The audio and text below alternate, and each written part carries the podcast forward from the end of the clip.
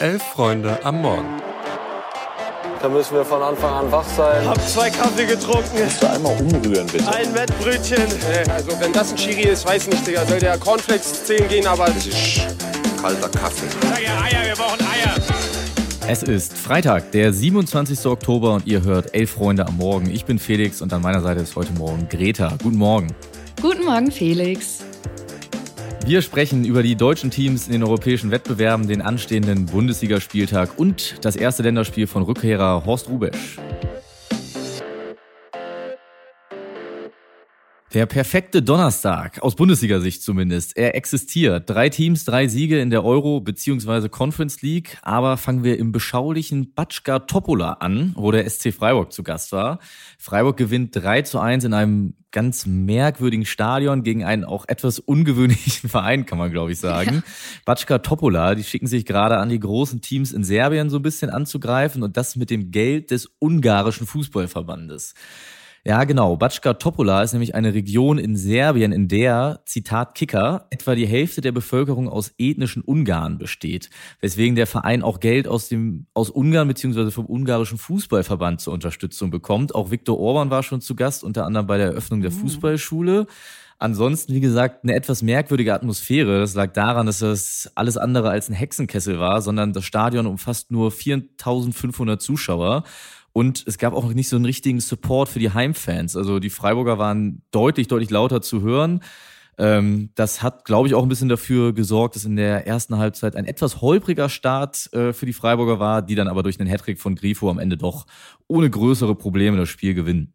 Apropos Batschka Topola, wenn wir schon bei Namen sind, die einfach von der Zunge gehen, lass uns doch mal einen Blick auf die Startelf von HJK Helsinki werfen.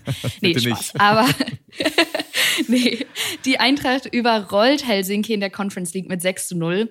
Klar, Helsinki ist jetzt auch nicht so der Gegner aus dem obersten Regal und die waren auch wirklich nur in den ersten paar Minuten in Form einer Chance ganz gut und ja, haben es der Eintracht dann viel zu einfach gemacht. Aber wie man so schön sagt, die Tore musst du dann ja auch erstmal schießen gerade nach ein paar ja eher unglücklichen Auftritten zuletzt. Ja, Frankfurt konnte jetzt das Torverhältnis mal ordentlich ausbügeln und ist direkt Gruppenerster. Und äh, mit Jens Grahl gibt der Ersatztorwart mit 35 Jahren noch sein Europa League-Debüt oder sein Conference League-Debüt. Alle dürfen mal treffen. Ich habe mit einem Eintracht-Fan zusammengeschaut, der hat sich tierisch über Timothy Chandler gefreut, der noch eine Torvorlage dazu beigetragen hat einzig, Leute, ihr könnt auch keine Laola-Welle machen. Die Eintracht hat auswärts internationalen Ruf zu verlieren als gefährliche Fanszene. Das geht so nicht. Ansonsten kann man aber sagen, das war wirklich ein rundum gelungener Auftritt. Die Stimmung war super, super gut im Stadion und ja, eigentlich bleibt nur ein Wort zu sagen, das war absolut souverän. So souverän wie Leverkusen meinst du wohl? Wobei, die haben nur 5 zu 1 gewonnen. Ah. Ja, ein kurzer Aussetzer von Schaka beim Elfmeter, aber ansonsten braucht man da, glaube ich, auch nicht viel rum analysieren. Pflichtsieg eingefahren, bisschen rotiert und direkt ab ins Wochenende. Und das tun wir jetzt auch und blicken auf den bevorstehenden Bundesligaspieltag.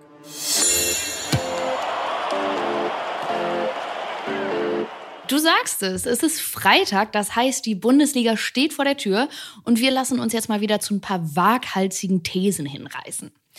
Luis und ich haben ja gestern schon so ein bisschen über den BVB geredet und festgestellt, dass sie sich weiterentwickelt haben, gewissermaßen ja erwachsen geworden mhm. sind, weil sie jetzt eben auch knappe Spiele gewinnen, so wie vorgestern in Newcastle. Lass uns doch heute aber mal über das Warum reden. Und bevor wir beide da jetzt einsteigen, haben wir natürlich wieder unseren Joker Nils Pedersen gefragt, was hinter dem ja, Ergebnisfußball des BVB steckt. Nils erzählt uns jetzt mal, was das Team inzwischen besser macht als in der Vergangenheit.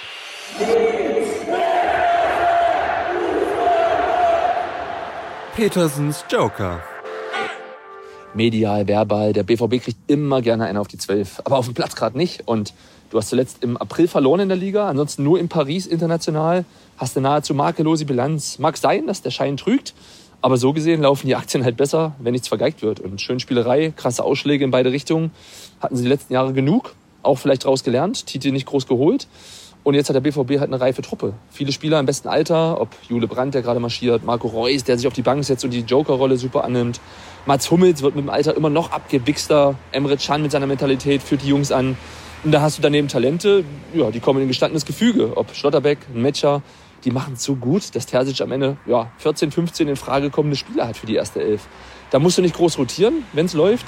Und den Ersatzspielern, wie es dann halt auch Stars erging, Reus, Benzebaini, Süle, denen fehlen bei Siegen, Erfolgen die Argumente. Und jetzt in Frankfurt kommt es wieder darauf an, die Ruhe zu bewahren. Das machen sie gerade brutal gut. Ja, sie gewinnen die 50-50 Spiele. Und an gemütlicheren Tagen spielen sie halt einfach mal zu Null und drücken vorne irgendwie einen rein. Wie zuletzt gegen Wolfsburg, Bremen oder sogar nun auch international. Das stimmt. Also so richtig super schön ist das alles nicht, aber es ist halt mega erfolgreich. Und ich finde gerade, was er zu Hummels gesagt hat, stimmt. Da haben wir ja seit Jahren irgendwelche Diskussionen, wie alt und langsam der doch ist und zeigt es dann doch irgendwie allen. Und ich glaube, die Ruhe des BVB, die Nils angesprochen hat, wird der BVB sich, glaube ich, bewahren können. Ich habe mal so ein bisschen rumgeguckt und rumgeforscht. Das letzte Spiel, was die Eintracht gegen Dortmund gewinnen konnte, das war im April 2021. Davor gab es auch einige Unentschieden. Die waren aber oft auch torreich. Deswegen sage ich jetzt einfach mal, Trotz des ja, Hinwegfallens über Helsinki kann die Eintracht das nicht gewinnen, kann nicht an die Leistung anknüpfen.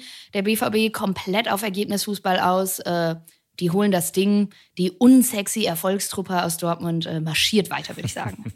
Dann halte ich jetzt einfach mal dagegen. Und zwar, weil Dortmund zwar jetzt einige Sieger im Stück gefeiert hat. Die letzten beiden in der Liga waren aber gegen Union und Bremen und die sind beide defensiv so dermaßen nicht auf der Höhe aktuell, dass ich glaube, dass das gegen die Eintracht nochmal ein ganz anderes Brett wird. Vor allem, weil diese wirklich gut funktionierende Dreierkette um Koch und Tuta, die sich ja jetzt auch immer spielerischer zeigt. Äh, Tuta zum Beispiel super das Tor eingeleitet gegen Hoffenheim letzte Woche und was die Eintracht da geschafft hat, war sowohl gegen Hoffenheim als auch in den letzten Minuten gegen Helsinki in so eine Art Verwaltungsmodus zu schalten. Also wo sie sich sehr, sehr tief hinten reingestellt haben, dem Gegner den Ball überlassen haben, aber gar nichts an Chancen zugelassen haben. Und das ist, glaube ich, was, wo Dortmund momentan noch weiterhin Schwierigkeiten hat, weil auch wenn das ein souveräner Sieg war gegen Bremen, 1 zu 0, es ist dann auch nur 1 zu 0 gegen ein wirklich nicht sonderlich starkes Werder Bremen. Aber ich glaube, Bremen ist ein ganz gutes Stichwort, beziehungsweise Union und Bremen, die letzten beiden Bundesliga-Gegner. Denn die treffen zum ja, absoluten Krisengipfel aufeinander. Bremen die letzten drei Spiele verloren und Union weiß, glaube ich, inzwischen gar nicht mehr, wie man Gewinnen buchstabiert. ja, man, man wartet ja eigentlich jedes Wochenende, dass Union jetzt doch mal irgendwie punktet und sich auf ihre vorherigen Defensivstärken besinnt. So sehr, dass ich mich eigentlich gar nicht mehr traue, das zu tippen, weil ich halt doch irgendwie immer daneben liege. Aber ich habe das irgendwie letzte Woche schon so gut bei Köln vorausgesagt, dass der Knoten platzt. Deswegen, warum nicht auch bei Union und warum nicht gegen Bremen? Die sind punktgleich mit Union. Die haben die letzten Spiele auch alle verloren. Und äh, deswegen sage ich jetzt einfach mal, Unions Knotenplatz, das wird so ein richtig dreckiges 1-0, aber die holen da ihre drei Punkte. Da freut sich Robin Gosens. Was bei Union jetzt einfach zu der Niederlagenserie dazukommt, sind so die Störgeräusche neben dem Platz. Fofana, der bei seiner Auswechslung äh, in der Champions League Urs Fischer ja den Handschlag verweigert hatte, wurde jetzt für eine Woche suspendiert und man hat einfach das Gefühl, mit steigendem Marktwert und Potenzial steigt auch das Ego und die Selbstwahrnehmung der Spieler, die du verpflichtest. Der Anspruch der Spieler, die im Sommer zur Union kamen, ist einfach ein ganz anderer als der der vergangenen Transfers und ich habe das Gefühl, es ist jetzt erstmals so, dass Urs Fischer nicht nur mehr die sportliche Krise moderieren muss, sondern auch tatsächlich eine mentale und so ein bisschen Gefahr läuft, die Kabine zu verlieren. Das finde ich sehr, sehr spannend, was da jetzt passiert. Aber kommen wir jetzt, würde ich sagen, zum zumindest heimlichen Spitzenspiel des Spieltages. Stuttgart gegen Hoffenheim. Das Spitzenspiel, was die Bundesliga verdient. So sieht's aus. Stuttgart ohne Girassi, dafür mit Undaf, muss jetzt zeigen, dass es einfach mehr ist als ein Stürmer in absoluter Topform. Und Hoffenheim hingegen da geht es schon so ein bisschen darum, oben den Anschluss zu halten gegen die Eintracht. Wir hatten es erwähnt, letzte Woche verloren. Am Anfang waren ja alle noch etwas skeptisch, ob des, der Hoffenheimer Spielweise, haben zwar gewonnen, sah dann aber gar nicht so gut aus. Und dann fingen die auf einmal an, richtig gut zu zocken. Vor allem Maxi Bayer, der von Woche zu Woche besser wird, ein super Tor gegen die Eintracht geschossen und gerade im Zusammenspiel mit Wout Wechhorst, der super viele Lücken reißt. Das wird, glaube ich, für Stuttgart nochmal ein deutlich schwererer Test als letzte Woche gegen Union, unabhängig davon, ob Girassi dabei ist oder nicht. Ja, Hoffenheim, was du gerade angesprochen hast, ist eigentlich ein gutes Stichwort, denn da spielt heute die DFB 11, der wir uns jetzt mal im News Update widmen.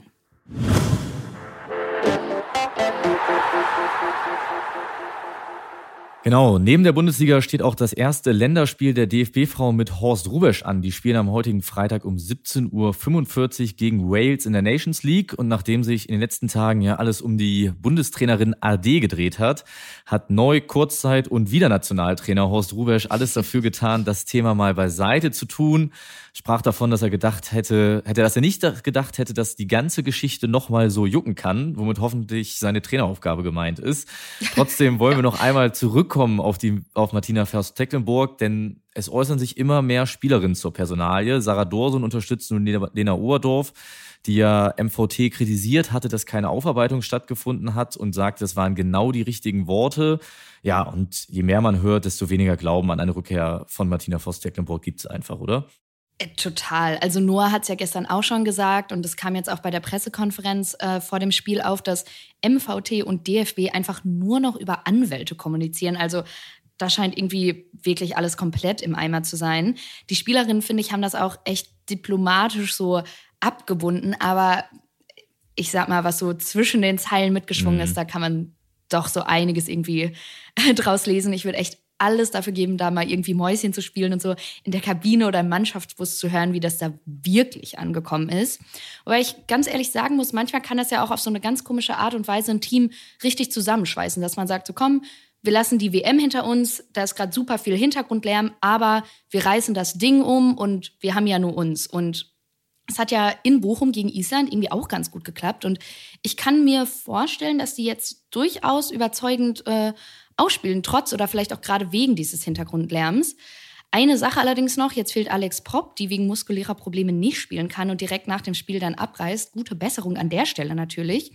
Rubisch meinte übrigens, dass es für ihn keinen Unterschied macht an seinem Matchplan. Also Schüller sei wohl trotzdem gesetzt. Das heißt, die wird Pop nicht eins zu eins ersetzen. Und da hoffe ich natürlich auf einen Einsatz von Laura Freigang. Ja, ist Laura vielleicht gar nicht so schlecht. Fanclub ist eingeloggt. Oh ja, absolut. und es ist vielleicht gar nicht so schlecht, dass äh, Pop jetzt fehlt. Auch aus, ja, also natürlich doof mit der Verletzung. Aber vielleicht die Chance, spielerisch mal ein bisschen was anderes zu probieren als lange Flanken auf Pop, die dann einköpft. Und ja, vielleicht Freigang endlich mal die Chance in der Nationalmannschaft zu geben. Wir hoffen es alle und beschließen äh, die heutige Folge noch mit einem fixen Ausblick auf die zweite Liga, weil ich will natürlich noch kurz wissen, trotz des Maulkorbs in dieser Woche, reißt die Macht, reißen die Schalker denn das Ruder rum am Wochenende? Ich habe keine Ahnung.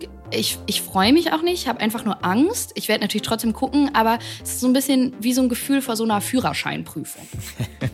Äh, das ist bei mir genau umgekehrt. Ich bin in Hamburg, St. Pauli spielt gegen Karlsruhe und ich, mir geht es eigentlich nur darum, ich will mir ein richtig gutes Gefühl, also mir und der Mannschaft ein richtig gutes Gefühl abholen für dann unser erneutes Aufeinandertreffen im Pokal am Dienstag, wenn St. Pauli schon wieder den FC Schalke 04 empfängt. Gut, dass du nur empfängt gesagt hast. Uns bleibt jetzt eigentlich nichts anderes übrig, als nochmal auf das Themenfrühstück zu verweisen. Das gibt's wie immer ab 11.45 Uhr hier im Podcast-Feed. Und ansonsten wünsche ich dir, Felix, und euch ein schönes und erfolgreiches Fußballwochenende. Macht's gut. Ciao.